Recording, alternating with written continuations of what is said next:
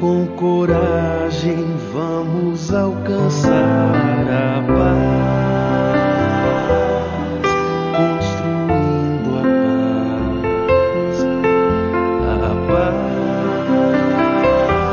paz, construindo a paz. Este é o podcast Liderança Espírita para a Nova Era, uma promoção da área de formação de lideranças espíritas, vinculada à vice-presidência de unificação da Federação Espírita do Rio Grande do Sul. Este é o episódio de número 26, que trabalhará o tema da liderança situacional. Eu sou Fabiano Souza e me acompanham nesse episódio Carolina Reis, Juliana Farias, Michael Amarante e Vinícius Lousada. Nós, como tradicionalmente realizamos em todos os episódios, de modo a nos harmonizarmos e adentrarmos principalmente a temática da liderança, vamos colher em Emmanuel, no livro Fonte Viva, a página Discípulos, na psicografia de Francisco do Xavier. Convido ao querido amigo Michael que faça a leitura do texto. Discípulos. E qualquer que não levar a sua cruz e não vier após mim, não pode ser meu discípulo. Jesus, em Lucas, capítulo 14, versículo 27. Os círculos cristãos de todos os matizes permanecem repletos de estudantes que se classificam no discipulado de Jesus, com inexcedível entusiasmo verbal, como se a ligação legítima com o Mestre estivesse circunscrita a problema de palavras. Na realidade, porém, o Evangelho não deixa dúvidas a esse respeito. A vida de cada criatura consciente é um conjunto de deveres para consigo mesma, para com a família de corações que se agrupam em seus sentimentos e para com a humanidade inteira. E não é tão fácil desempenhar todas essas obrigações com a aprovação plena das diretrizes evangélicas.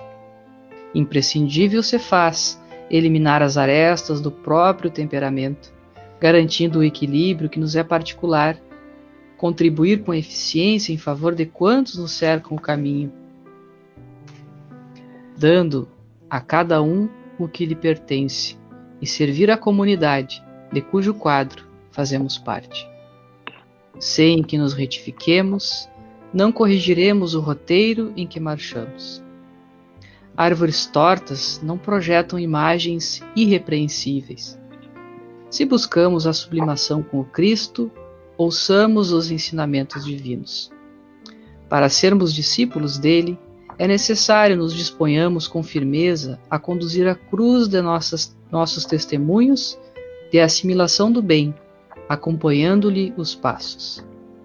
Aprendizes existem que levam consigo o madeiro das provas salvadoras, mas não seguem o Senhor por se confiarem à revolta, no endurecimento e na fuga. Outros aparecem seguindo o Mestre nas frases bem feitas, mas não carregam a cruz que lhes toca, abandonando-a à porta de vizinhos e companheiros. Dever e renovação. Serviço e aprimoramento. Ação e progresso. Responsabilidade e crescimento espiritual. Aceitação dos impositivos do bem e obediência aos padrões do Senhor. Somente depois de semelhantes aquisições é que atingiremos a verdadeira comunhão com o Divino Mestre.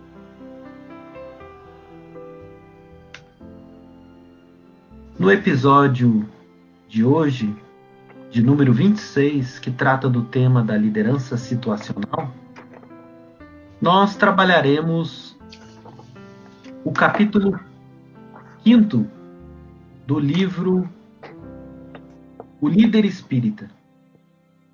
A liderança situacional.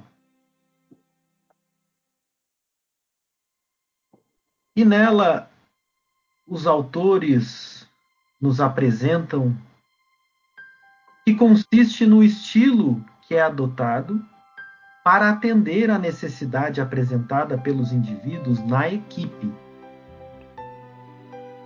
Os autores da obra O Líder Espírita, Gabriel Salum, Maria Elizabeth Barbieri, vão buscar na obra Psicologia para Administradores a teoria e as técnicas da liderança situacional, uma classificação em torno dos níveis de maturidade dos colaboradores, de acordo com o modelo de liderança adotado e o relacionamento destes com seus líderes. Igualmente, os autores vão beber do Evangelho e buscar o entendimento de que a liderança situacional é a forma que mais se assemelha ao modelo de liderança exercido por Jesus. Porque consegue formar equipe de maneira flexível, considerando as habilidades de cada um dos seus colaboradores, oportunizando a realização das atividades e monitorando o seu desempenho. É o exercício que implica dar a cada um segundo as suas obras. Esse tipo de liderança é uma forma de manter os colaboradores estimulados, porquanto diminui o nível de frustração, aumenta a confiança entre liderado e líder, propiciando o desenvolvimento pessoal e o comprometimento com a equipe. Então, na liderança situacional, os autores nos apresentam os estágios desses liderados, começando pelo principiante, avançando ao aprendiz, posteriormente ao artífice, até culminar no mestre. Então, ao longo do episódio, nós iremos tratar cada um desses estágios da liderança situacional. E começaremos apresentando o estágio do principiante. Nós poderíamos, amigos, iniciar em torno desse tema da liderança situacional no estágio do principiante.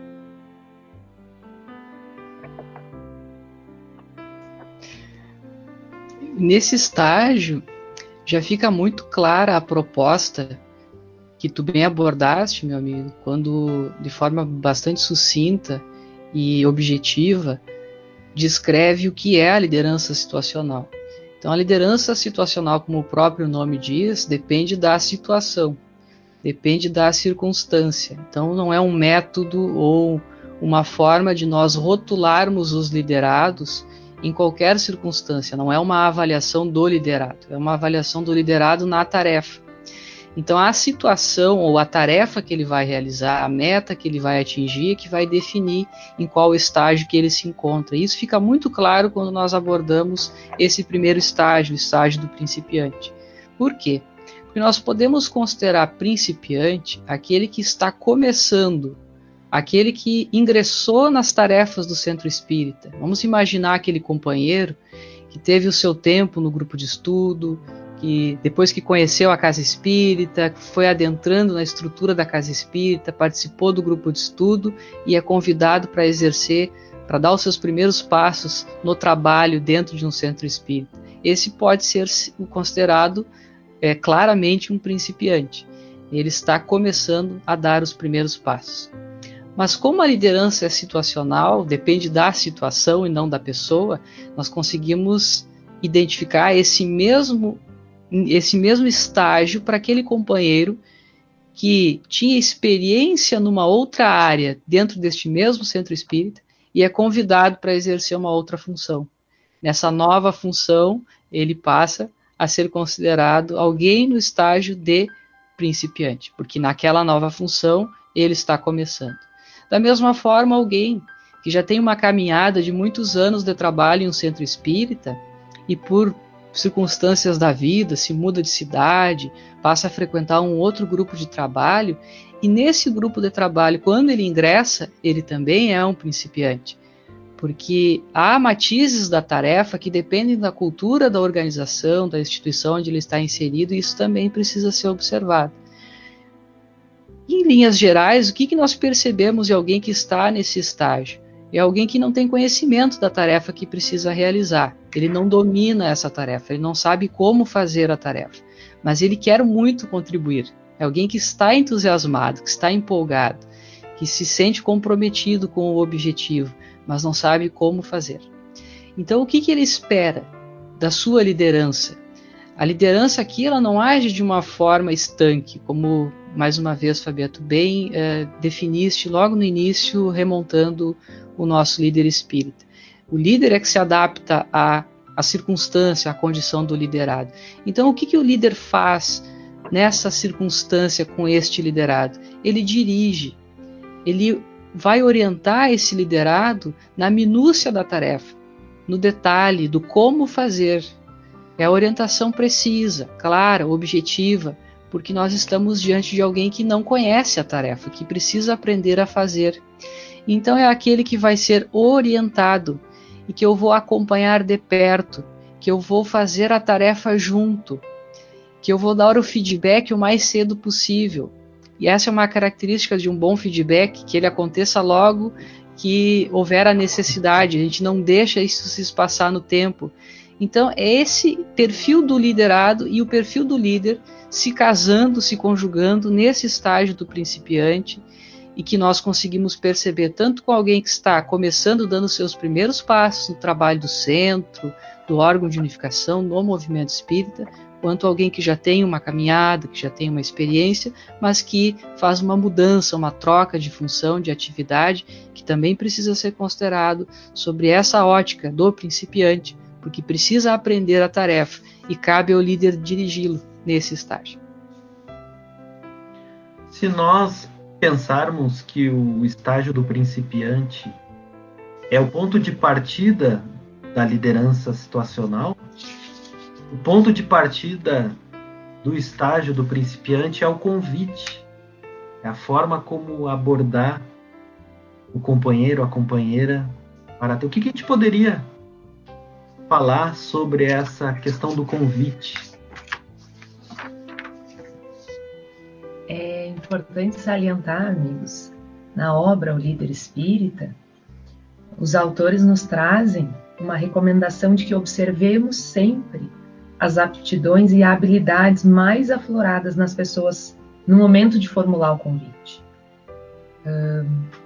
É, é, é importante atentarmos para essa questão, porque assim nós damos chance, de fato, para que o trabalhador uh, se sinta uma certa satisfação de contribuir com uma causa nobre, empregando seus próprios talentos e os seus, seus esforços na prática do bem. Dessa forma, percebendo que pode contribuir para o meio, que pro, pode contribuir para o trabalho em equipe. Né?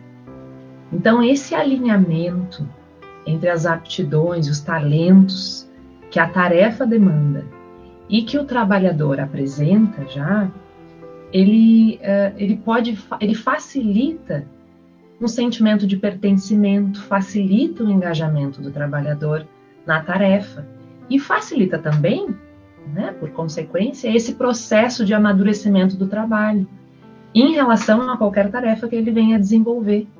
Cria também, obviamente, condições para que esse trabalhador possa vir a ser desafiado de uma forma diferente. Eu fiquei me questionando ao escutar o Michael e agora a ti, Juliana. E a lembrança de Jesus quando da formação da sua equipe, eu fiquei pensando comigo se por que do mestre não ter reunido um time dos sonhos, todo ele já estagiando por todos os, os passos da liderança situ, situacional, formando um time de mestres. Porque o mestre fez questão de ir até os pescadores e realizar esse convite amoroso àqueles amigos, àqueles corações ainda estagiando né, como principiantes na liderança. E aí a gente observa como a liderança de Jesus promove essa cultura inclusiva, abarcando a todos. E quando a gente fala sobre uma cultura inclusiva, nós não estamos falando tão somente da diversidade. E aí nós vamos buscar no livro 10 estratégias de senso comum e liderança do autor americano Lee Cockerell, quando trata na estratégia de número 2, intitulada Lembre-se, todos são importantes, ele fala ali da, da inclusão verdadeira, aquela em que todos importam e todos sabem que são importantes. E avaliando aquilo que Jesus já sinalizou no Evangelho, não penseis que eu tenha vindo destruir a lei os profetas, não, os vim destruir, mas cumpri-los. Porquanto em verdade vos digo que o céu e a terra não passarão sem que tudo que se acha na lei esteja perfeitamente cumprido, enquanto reste um único iota e um único ponto. Então Jesus também vem cumprir essa lei, nós podemos entender assim, a lei da moderna administração, a lei da liderança que nos coloca a liderança situacional, que permite que todos os corações, independente do estágio onde se encontrem, estão contemplados no seu projeto de liderança. E aí nós buscamos duas referências bem rápidas, ambas lá na parte terceira do livro dos Espíritos, que tratam da, das leis morais. No capítulo 1, questão 629, qual a definição que se pode dar de moral? A moral é a regra da boa conduta e, portanto, da distinção entre o bem e o mal. Funda-se na observação da lei de Deus. O homem se conduz bem quando faz tudo tendo em vista o bem e para o bem de todos. Olha a inclusão verdadeira aqui. Porque então observa a lei de Deus. Mais adiante, na mesma parte terceira do livro dos Espíritos, quando Kardec trata da lei de justiça, amor e caridade, na questão 886, qual o verdadeiro sentido da palavra caridade, como a entendia Jesus? Benevolência, olha a palavrinha de novo, para com todos, indulgência para as imperfeições alheias, perdão das ofensas. Bom, avançando pelo estágio do principiante, chegamos no aprendiz. E nós podemos trazer desta, desta evolução dentro do âmbito da liderança situacional, onde agora, não mais principiante, o liderado aporta no estágio de aprendiz. Interessante, Fabiano, quando tu chama para esse segundo estágio dizendo da, do avanço, né? Avançando, nós vamos para o estágio do aprendiz, porque é justamente esse o objetivo da liderança situacional, é fazer com que o liderado avance. A gente é, faz um esforço como líder para que o liderado saia desse estágio de principiante e chegue ao estágio de mestre, passando, claro, naturalmente, por cada uma dessas etapas. Isso é, é, interessante notar porque, assim como tu bem observaste no teu comentário, dessa necessidade da inclusão de todos, há uma tentação de nossa parte de nós esperarmos o trabalhador pronto para a nossa seara é aquele trabalhador que já está pronto e acabado na nossa imaginação de que ele vai cair do céu e que nós vamos incluí-lo na tarefa e as coisas vão funcionar perfeitamente. E isso na prática a gente sabe é uma ilusão. Então, a liderança situacional ela nos oferece um caminho Um caminho que me parece muito interessante de nós seguirmos, porque nós vamos formando, vamos nos formando e vamos auxiliando o outro a formar-se como líder. É um processo de formação muito interessante. Quando nós chegamos nesse estágio de aprendiz, o nosso liderado ele já tem um pouquinho mais de maturidade. O que, que é a maturidade para esse modelo da liderança situacional? Ela se divide em duas frentes: o conhecimento e a atitude. Ou se a gente usar o chá da, da, nossa liderança, o conhecimento e a habilidade é uma parte dessa competência e uma outra parte é a atitude. Tem alguém que ainda tem assim uma atitude, ele quer, ele deseja contribuir, ele está entusiasmado, mas o conhecimento ainda não está, não, não tem domínio. É aquele colaborador que já sabe como fazer, está aprendendo, já tem algumas noções, mas não tem domínio, não consegue ainda ensinar o outro a fazer. Não tem condições de ensinar alguém que o substitua. Esse, inclusive, é um critério, uma forma da gente medir o quão bem alguém já está na tarefa que está fazendo o quão preparado, quão, eh, o quanto domínio ele tem, é a capacidade que esse liderado tem de formar outro para sucedê-lo. Então é alguém que tem algum conhecimento, mas ainda precisa de direção, precisa de orientação. No entanto, não é apenas dessa orientação que ele precisa. Aqui ele também vai precisar de uma outra coisa muito importante que conjuga esse estilo do líder, também se divide em duas frentes. O líder ele, ele ensina, ele dirige no aspecto técnico da tarefa, mas ele também tem esse olhar humano da, da condição emocional do seu liderado, das suas fragilidades. E aqui nesse estágio do aprendiz, ele é alguém que ainda não domina, que tem dúvidas de como avançar, que se sente inseguro, que tem medo de errar de cometer algum equívoco que coloque o trabalho a perder. É um momento que pode aparecer alguma resistência por parte desse liderado, por alguma incompatibilidade com a própria cultura organizacional, e isso pode se refletir em alguma rebeldia, assim, dos combinados, daquelas coisas que já haviam sido é, combinadas com o liderado, e ele acaba cometendo equívocos é, de coisas que já pareciam pacificadas. Tem alguém que tem assim ainda uma inconstância nos resultados que apresenta, mas está a caminho. Então, ao líder aqui, além da tarefa da orientação, é também a tarefa do apoio, de dar essa segurança. Ele continua orientando, ele continua tomando as decisões, mas ele já começa a colher feedbacks, começa a ouvir mais o seu liderado, a saber a opinião.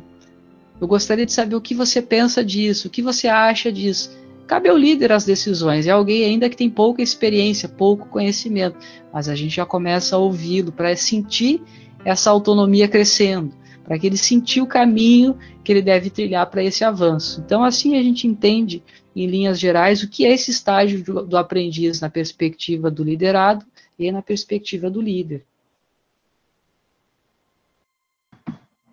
Nós percebemos na tua fala, Michael, que essa fase ela pede um investimento do líder.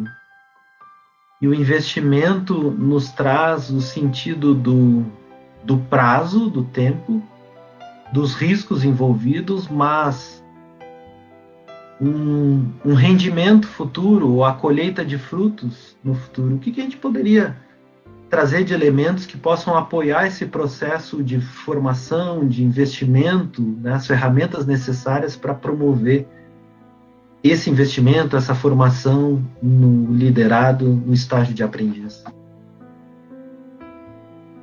Então, Fabiano, assim como a Juliana apontou lá no, no estágio do principiante, a importância desse olhar sensível que a gente tem em relação à equipe, a gente identifica que é importante também a gente ter um olhar sobre a tarefa, para que a gente possa identificar quais são as demandas, né, quais são as competências que são indispensáveis para a execução dessa tarefa.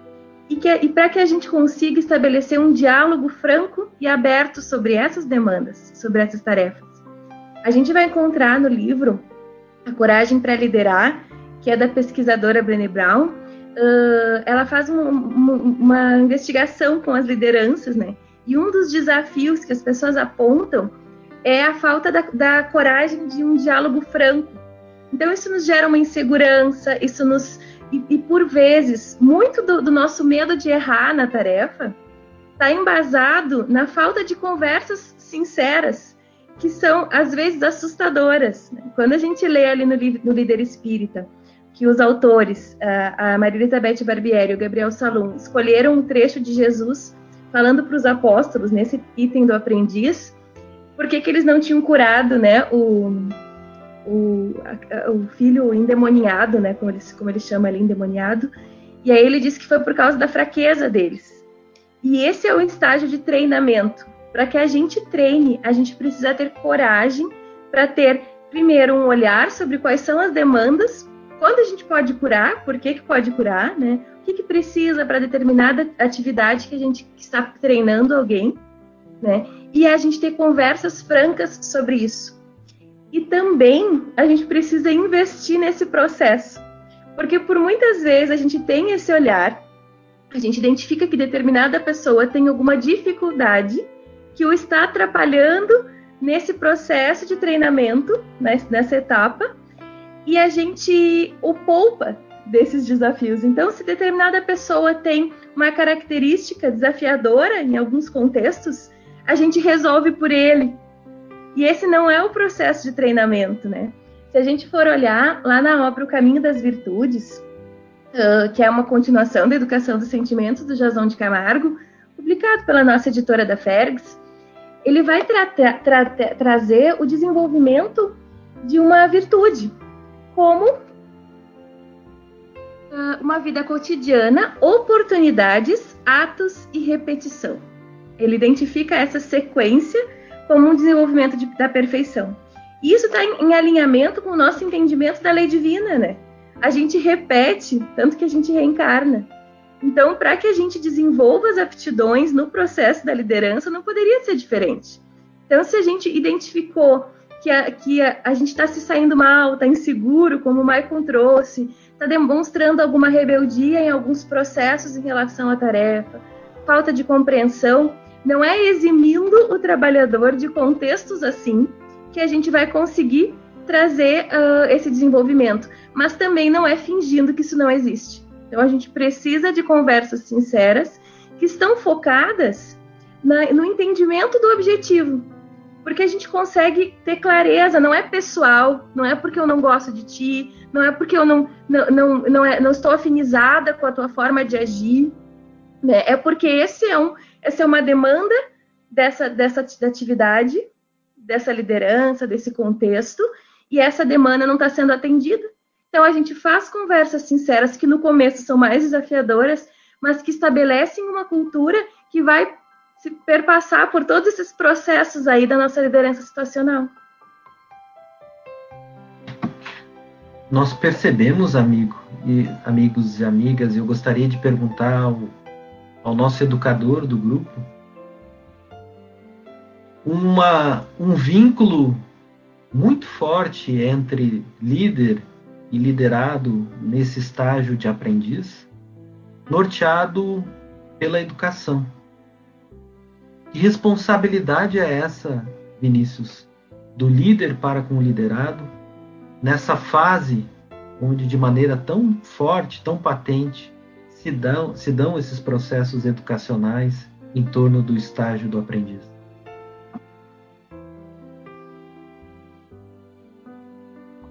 Bem, amigos, é uma grande responsabilidade e uma responsabilidade firmada em compromisso espiritual. Quando eu ouvia as elucidações que todos traziam e identificava o quanto a liderança situacional ela é uma oportunidade também, essa contribuição da psicologia da liderança para que o líder se desenvolva como tal e desenvolva aspectos de uma atuação que a gente costuma dizer que também é uma liderança educadora.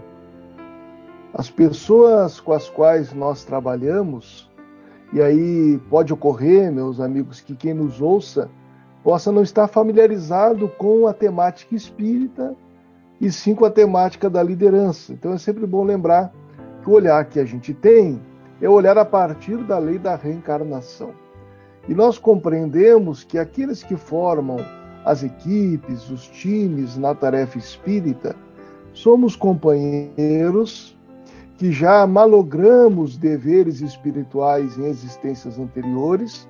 Muitos de nós estamos nos reencontrando e temos hoje a oportunidade redentora de, num trabalho comum, impessoal, onde se constitui a amizade no sentido mais puro, iluminada pelos objetivos que a causa nos confere, nós temos ensejo de superar a nós mesmos nas realizações do bem do campo da fraternidade. Cabe então à liderança espírita jamais perder de vista a perspectiva da reencarnação, para que não deixe de enxergar os companheiros que lidera, assim como a si próprio, como aprendizes da vida imortal, que estamos em um processo de evolução onde a educação dos sentimentos é a nossa grande meta. E a cada dia, líder e liderados são educadores e educandos. O líder, ele se educa no processo de liderança, tanto quanto as, os liderados também o ensinam, e vice-versa. Então, é uma tarefa muito grave, porque nós mexemos com a programação reencarnatória uns dos outros, com os compromissos estruturados em rede na vida espiritual, quando as nossas reencarnações foram programadas, sem evidentemente um determinismo, mas uma construção coletiva sob a inspiração, orientação e planejamento da vida maior. Cada companheiro que aporta ao nosso lado para que possamos desenvolver o exercício de liderança para com eles, nas realizações das tarefas, é um filho de Deus que também nos é confiado para que apoiemos o desenvolvimento desse companheiro ou dessa companheira, para que floresçam seus potenciais onde a vida lhe situou para as realizações enobrecedoras e quando nós estudamos com a devida atenção a obra Brasil, Coração do Mundo, Pátria do Evangelho, e vamos para além da narrativa que alguns companheiros podem compreender apenas como folclore do mundo espiritual, mas quando nós vamos à essência, para além do texto, nós vamos lembrar da, do alerta do Espírito de Emmanuel quanto à missão espiritual do Brasil. E ao entender isso, nós identificamos, como espíritos reencarnamos nessa nação, um dever de construir, na seara em que nos encontramos, parte desse celeiro de claridades espirituais que deve iluminar a grande família humana através da espiritualização, da moralização, da transformação das criaturas.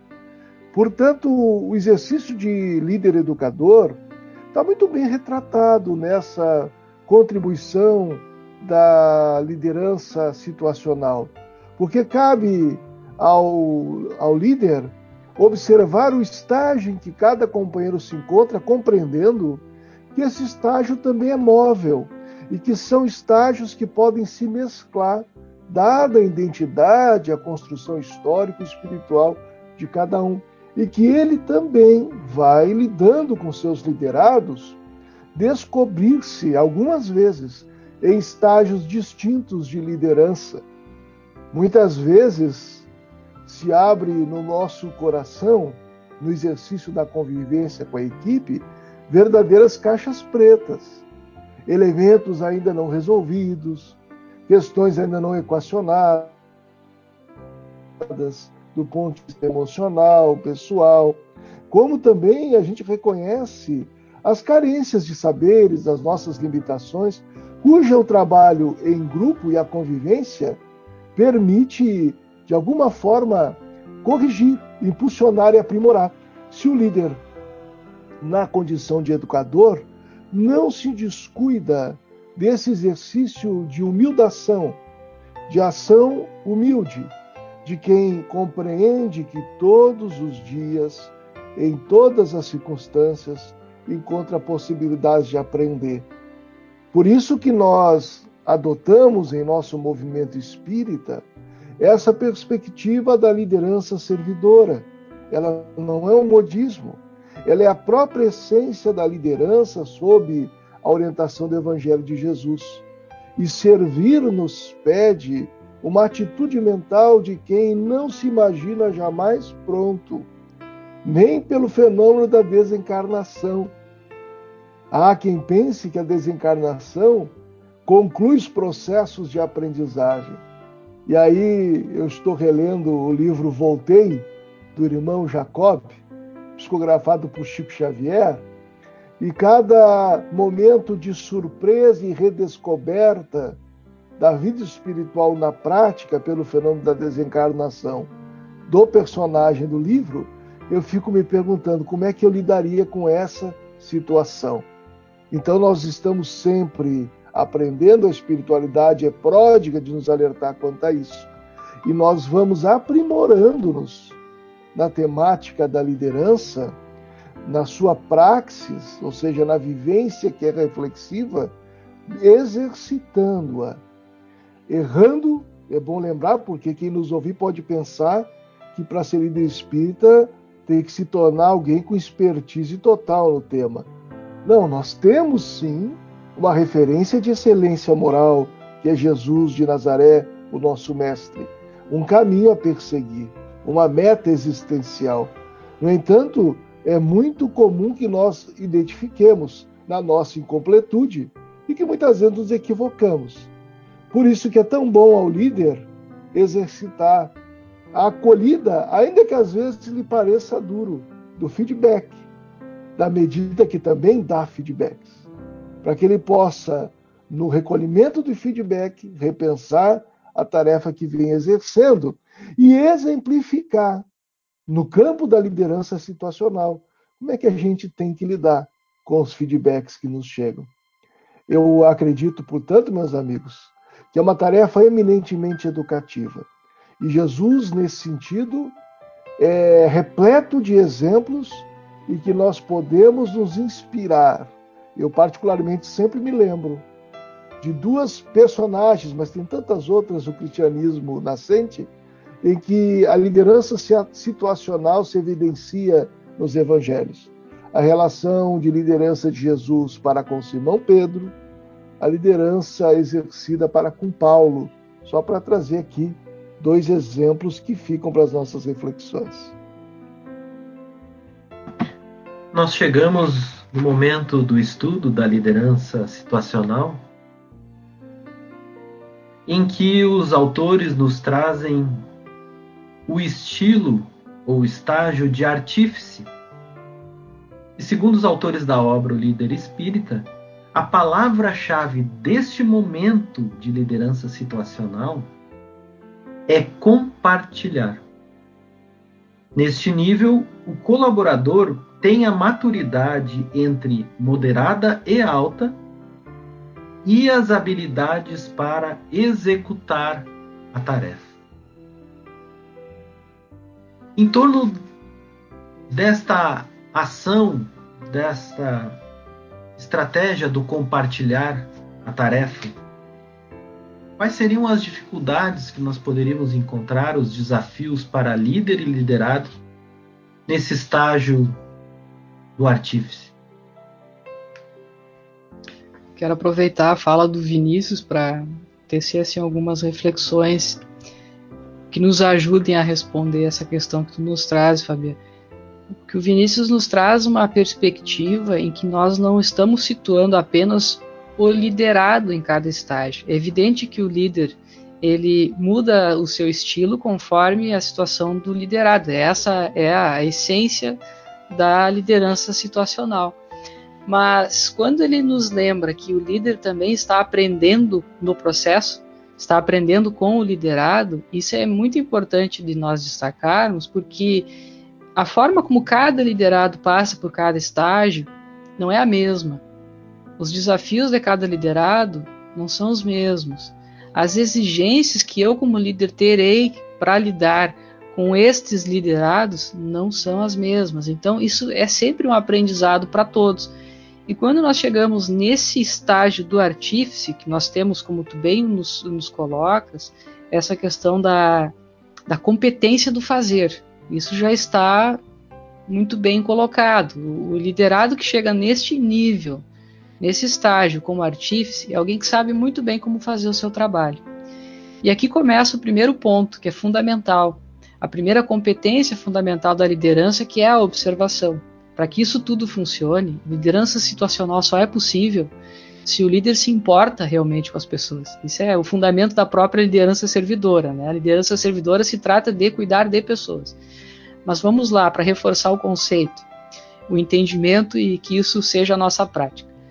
Se eu tenho esse olhar, se eu estou é, preocupado em conhecer as pessoas, eu vou desenvolver o senso de observação e essa, é, esse trânsito em cada, uma, em cada um desses estágios vai ser algo mais ou menos natural. Mas se eu não me dou conta disso e acho que isso é apenas aplicar um algoritmo em que eu vou tabular e dizer fulano está num estágio, Beltrano está em outro, eu posso aqui já cometer vários equívocos. Primeiro, vício de origem, né? Eu não estou preocupado com as pessoas, só com a tarefa. Eu tenho que me preocupar com as duas coisas. Carol falou disso e falou muito bem. Mas eu posso cometer o equívoco de querer ensinar como fazer para alguém que já está no estágio de artífice. Alguém que já sabe, talvez até melhor do que eu, porque domina bem a técnica, aprendeu bem a fazer. E já não cabe mais eu querer ensinar alguém a fazer alguma coisa que ele já sabe fazer. E isso seria assim, extremamente desmotivante. E por que, isso acontece? Pela falta de percepção do líder que não desenvolvendo essa capacidade de observação, não se dá conta de que o seu liderado já chegou nesse estágio. E como ele já chegou nesse estágio, ele não precisa mais da orientação precisa do como fazer. Mas é alguém que está no momento crítico. É alguém que está se sentindo talvez inseguro, talvez hesitante, porque ele já domina a técnica, mas ainda sente que seu coração não está preparado pelos desafios todos. Vinícius trouxe várias coisas para a gente pensar.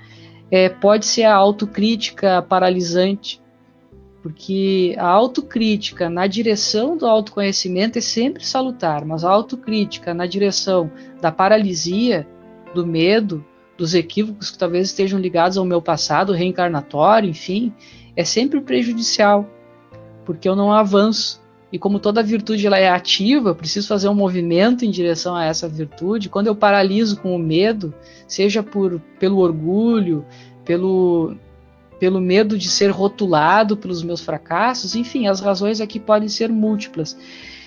O que, que cabe à liderança fazer com esse liderado? E aqui que está o grande desafio, como tu bem colocou. Esse é o momento do compartilhar. Compartilhar a visão e compartilhar o coração de estar do lado, para que o liderado se sinta fortalecido, para que se sinta ouvido. E a, a fala que a Carolina fez anteriormente, ela serve muito bem para o estágio do aprendiz, para o artigo. Eu diria que serve para tudo, né?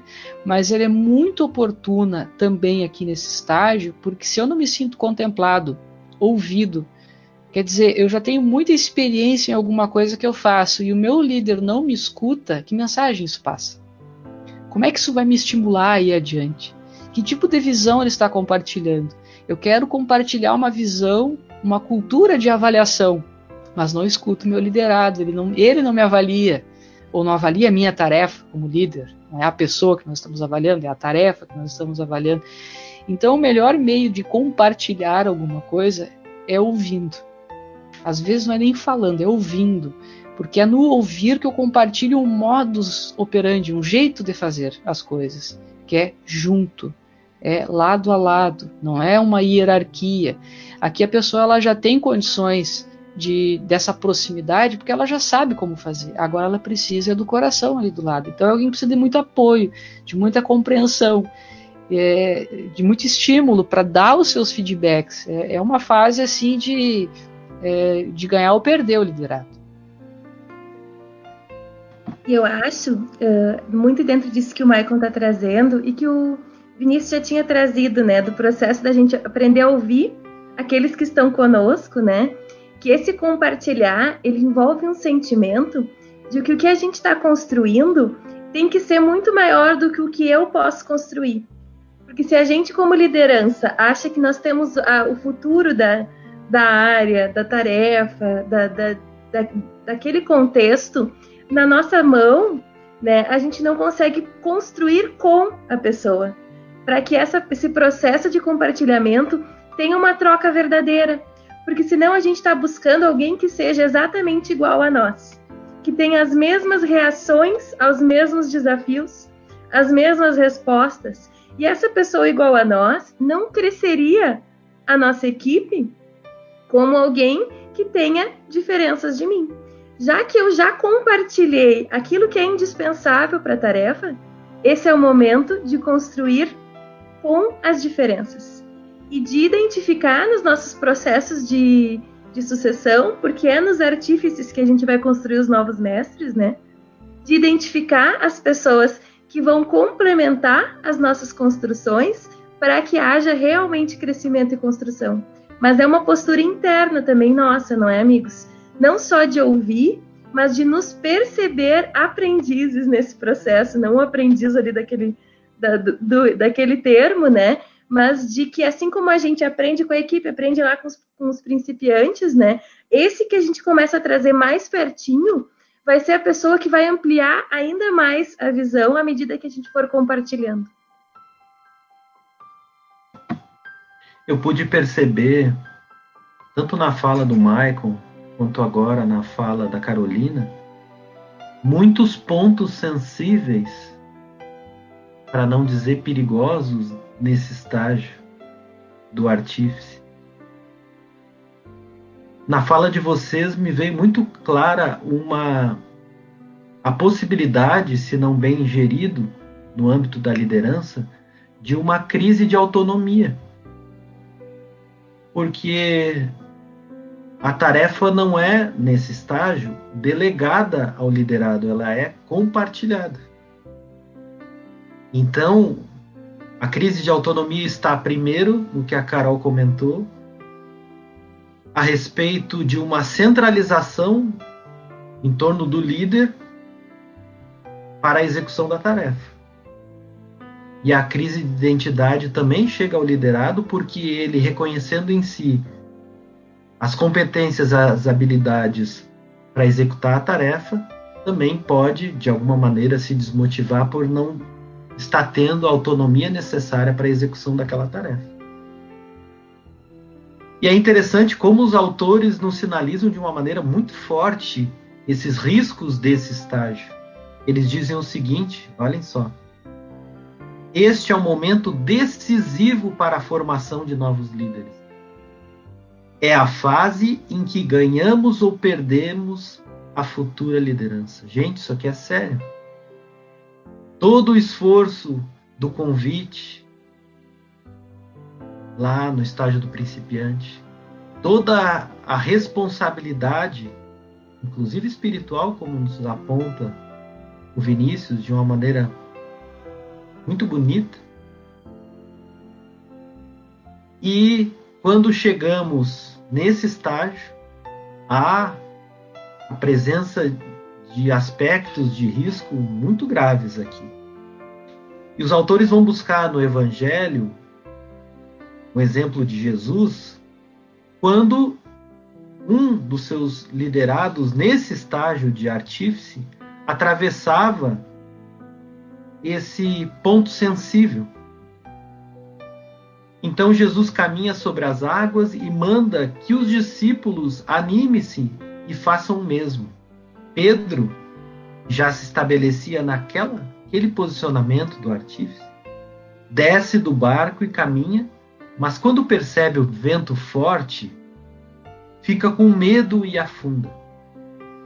Jesus então se aproxima, estende a mão, e recoloca o discípulo no barco, amainando o vento e fortalecendo a autoestima. Como é bonito isso, né? Perceber o ensino vivo de Jesus em algo que nós estamos avaliando de uma maneira mais programática aqui nesse episódio. Jesus nos coloca de uma maneira muito forte e viva. E aí os autores sinalizam que a atitude do líder diante das inseguranças, dos medos, das incertezas daqueles que estão sendo preparados para a liderança necessita seguir essa forma de agir. Estimular, mas socorrer, corrigir, mas acreditar. Isso tudo me lembrou, como pai, muito aquela fase da criança quando começa a sair do engatinhar e arriscar os primeiros passos, em que há uma mistura do impulso de avançar para o próximo estágio, mas ao mesmo tempo o medo. E mais adiante, né, quando a gente encaminha a fase de, de ensinar a andar de bicicleta, e onde a criança inicia com o suporte das rodinhas, e aí, em determinado momento, cabe ao pai e à mãe estimular a criança para que tire uma das rodinhas ou as duas rodinhas. E, ao mesmo tempo, isso precisa acontecer de uma maneira muito sutil, uma sintonia fina, porque, ao mesmo tempo em que é necessário o estímulo, nós não podemos pisar muito fundo no acelerador, porque senão nós podemos traumatizar a criança, né? vir todos esses aspectos em torno do medo, o que vai dificultar a, a sua formação e o seu desenvolvimento naquela nova atividade. Queridos amigos e amigas, chegamos então ao último dos estágios, o estágio do mestre. Aqui nós já possuímos muito conhecimento e atitude. E já há ali as sementes, as potencialidades construídas por todas essas fases, inclusive da possibilidade desse liderado substituir o seu líder em determinadas tarefas. Nós poderíamos trazer inicialmente nesse estágio. Bem colocado, amigo. É o momento do servir e passar, né? Eu quero aproveitar da tua analogia da bicicleta, porque esse, esse processo todo da liderança situacional é algo que, se eu, líder, estou consciente dele, eu vou fazer um esforço para auxiliar os liderados, a equipe de trabalho, a cultura institucional, para que cada um consiga ir avançando e se desenvolvendo no seu, nos seus níveis de maturidade, do estágio do principiante até o mestre. Mas nem sempre isso acontece de forma consciente tem liderados que vão se desenvolvendo porque ou são mais teimosos, né, no bom sentido.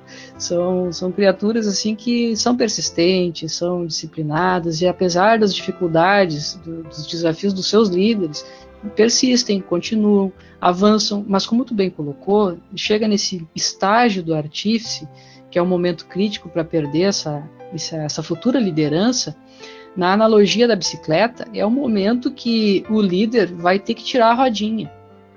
Ele vai ter que dizer: olha, pode andar.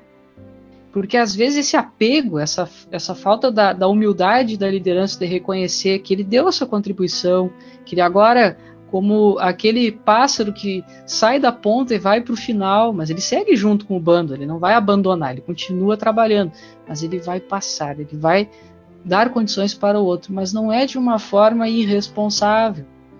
É alguém que foi preparado com o tempo, foi conduzido para isso. Então é o momento de tirar a rodinha. Esse é a, o líder que vai nos substituir. Nesse estágio, o que, que nós percebemos? É, um ponto importante aqui, aproveitando ainda, Fabiana, da, da colocação que tu fizeste, dessa substituição de alguém que vai suceder a liderança, Assim como uma corrida é, com passagem de bastão, parece uma analogia também que nos ajuda aqui, a gente não, não chega assim na, no limite da raia onde a gente está correndo e joga o bastão para o liderado. Normalmente isso não funciona, né? o bastão cai no chão e a, aquele grupo é desclassificado. É um momento assim, esse ajuste fino da passagem do bastão é algo fundamental. Então, quando alguém chega nesse estágio do mestre, é alguém assim que já tem pleno domínio do fazer. Ele já sabe muito bem como fazer e está motivado a fazer. Não tem inseguranças para fazer. Está pronto. no sentido de dar continuidade ao trabalho, porque pronto a gente sabe ninguém está, a gente está sempre se aprontando, tá sempre aprendendo. Mas no sentido daquela tarefa, daquela situação da liderança situacional, ele pode seguir adiante, ele pode substituir o líder. Então é alguém que tem o domínio técnico, que está seguro de si, seguro da tarefa, que inspira confiança nos seus companheiros de trabalho, seja pela referência técnica que ele é e até por inspirar pela, pelo amor, pelo carinho, pela dedicação que ele tem com a tarefa. Então, o que a gente identifica aqueles predicados, e como a Carolina bem citou, talvez alguém que tenha predicados que nós, como liderança, não temos. E aí conjuga com outro tema muito importante que está lá no nosso líder espírita, que é a liderança necessária, porque ela também muda, porque os tempos mudam e as necessidades mudam também. E aqui é o momento da liderança delegar. A gente sabe que delegar não é delargar, o legado continua com o líder, mas é aquele momento assim que a gente já não precisa estar mais do lado, que a gente não precisa estar monitorando constantemente, mas que o líder se coloca à disposição. Olha, eu sei que essa tarefa está contigo. Eu sei que é tu que está conduzindo. Se precisar de mim, eu estou aqui. Eu não abandonei, eu continuo do lado. Mas eu também não sufoco a criatura, porque agora ele tem autonomia. Ele conhece, ele quer, ele sabe, ele tem comprometimento. É alguém que está ali pronto para essa passagem do bastão, mas que precisa ser inserido e conduzido para isso de forma explícita porque do contrário, nem o próprio liderado vai entender em que estágio ele está. Será que eu já estou no estágio do mestre? Será que eu continuo no artífice? Porque a minha liderança não sinaliza isso. E aí, aquela insegurança, que daqui a pouco era algo resolvido, está me assombrando ainda. Então, acho que são pontos aqui que a gente pode destacar para esse estágio. E, e, a gente percebe que o compartilhar que nós tínhamos na fase do artífice, agora ele muda para o delegar, mas é um delegar com empowerment, empoderamento. Então, na, ainda na analogia da bicicleta, né, é, além de tirar as rodinhas, né, o líder dá um impulso na bicicleta que a gente poderia falar desse, dessa delegação com esse impulso, esse estímulo mais forte que é o empoderamento, o empowerment? É, é interessante nós retomarmos, amigos. No líder espírita nós temos uma fala sobre delegação, né, empowerment. É, é bom retomarmos os conceitos, né? Então, de acordo com os autores, nós temos aqui que a delegação é o empoderamento do colaborador, para que ele tenha a autoridade de tomar decisões nas áreas que está sendo delegada. Então, é a transferência de determinado nível de autoridade de uma liderança para o seu liderado, criando a crescente responsabilidade pela execução da ação delegada. Então, uh, uh, tem uma, uma frase que, por vezes, a gente pode compreender ela com dificuldade, ter alguma, algum equívoco de compreensão, que diz o seguinte: ó, o empoderamento gera descentralização, mas pressupõe controle. Eu confesso que essa frase me incomoda, me incomodou por um bom tempo, e nos estudos sobre liderança e sobre o que, que nós compreendemos de fato pela palavra controle, os amigos vieram a elucidar que muitas vezes controle é a ideia de acompanhamento. Então, retomando essa analogia com a bicicleta que nós uh, que os amigos compartilharam, a gente pode dizer então que nesse estágio o líder retira as rodinhas da bicicleta. Ele dá esse empurrão inicial e ele diz para o seu liderado: olha, vai faz o teu percurso e volta. Volta aqui, volta para a gente conversar, para a gente trocar umas, algumas ideias e ver se está tudo bem. Se a gente precisa modificar alguma coisa, para a gente ter um feedback, a gente ter um, uma retomada da atividade, né?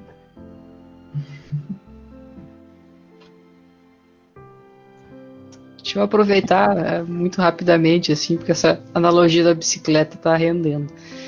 é, um ponto muito importante nessa etapa também é o desafio. O, o liderado, ele ainda, ainda, é um liderado, né, ele precisa do desafio. Então, essa bicicleta que antes percorria só as planícies, ela vai ter que começar o off-road, vai ter que começar desafios um pouco mais difíceis, porque sem esse desafio há o desestímulo também e as competências que poderiam ser desenvolvidas e que nós não desenvolvemos nesse liderado.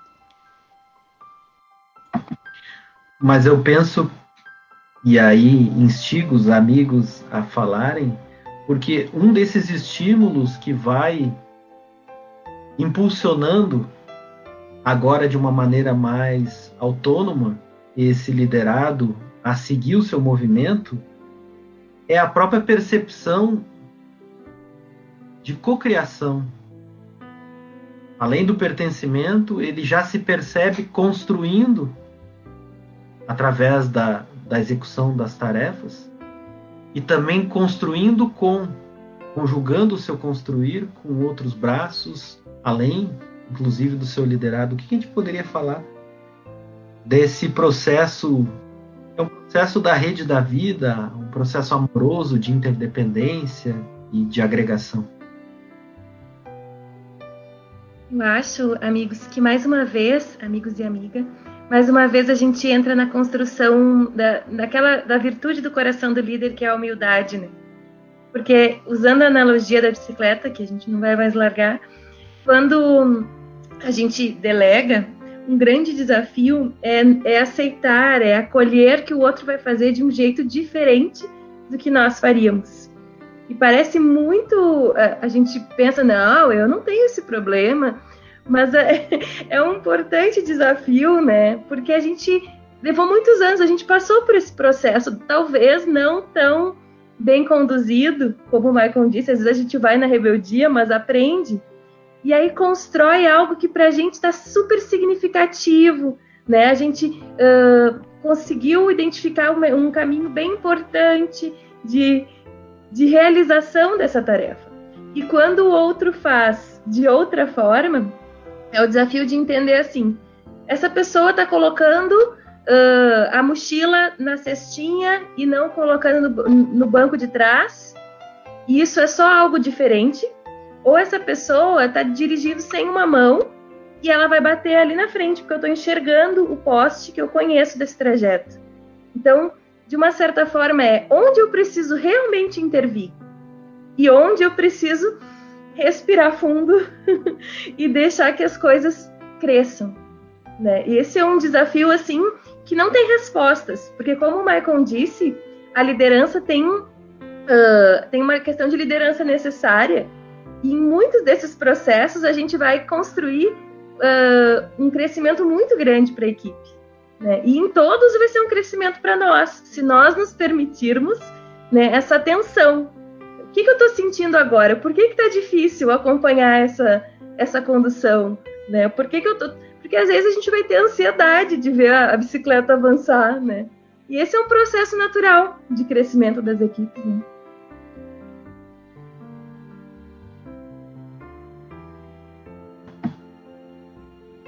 Vini, alguma palavra? Já podemos nos encaminhar para o momento literário e para o encerramento? Eu acho que nós trouxemos bastante reflexões para os companheiros que nos acompanharem nesse episódio pensarem a liderança situacional nos seus contextos. Então vamos ao nosso encerramento aí.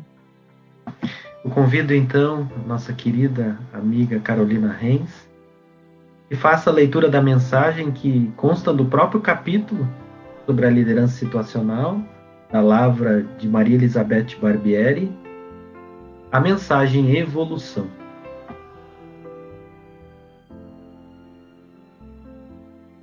Evolução. Encarcerada a alma em longa espera, na vigília atormenta-se e anseia. Que retorne brevemente a primavera e então em liberdade enfim gorjeia. Sempre igual para o que vive em cativeiro, é a vida que transcorre sem matiz. Ave triste quer o mundo enfim inteiro alçar voo à amplidão e ser feliz. Contemplando à sua frente a imensidão, rompe a cela e ganha os céus em rumo certo. É o espírito alargando sua visão. ressurgindo para a luta hora desperto, descortina sua meta evolução, prosseguindo a cada passo mais liberto. Queridos amigos e amigas, as considerações finais dos queridos corações que participaram de mais esse episódio e as despedidas. Acho que é um momento de gratidão, Amigos, principalmente por essas lideranças que nos conduziram até aqui, então, e os companheiros que ombreiam conosco hoje.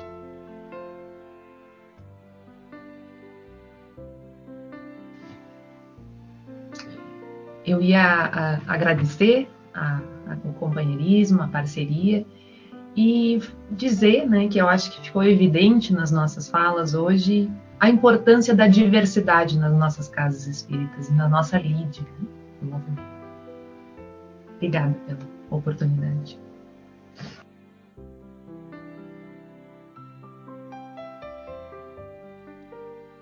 Da mesma forma, a nossa gratidão pelo compartilhamento, porque a gente aprende tanto construindo com essa equipe que é tão cara ao nosso coração, em torno desses temas que são tão especiais e tão importantes, nos desafios de exercermos uma liderança com Jesus.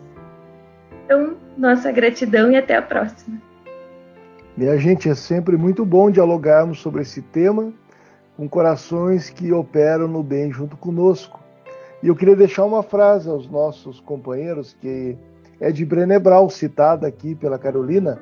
Os líderes ousados devem cuidar das pessoas que lideram e estar conectados com elas. Um abraço a todos e todas. Gratidão imensa. Este foi o episódio de número 26 sobre liderança situacional do podcast Liderança Espírita para a Nova Era. Fiquem bem, em paz, na liderança segura e amorosa do Mestre Nazareno. Muita paz. Com coragem vamos alcançar a paz,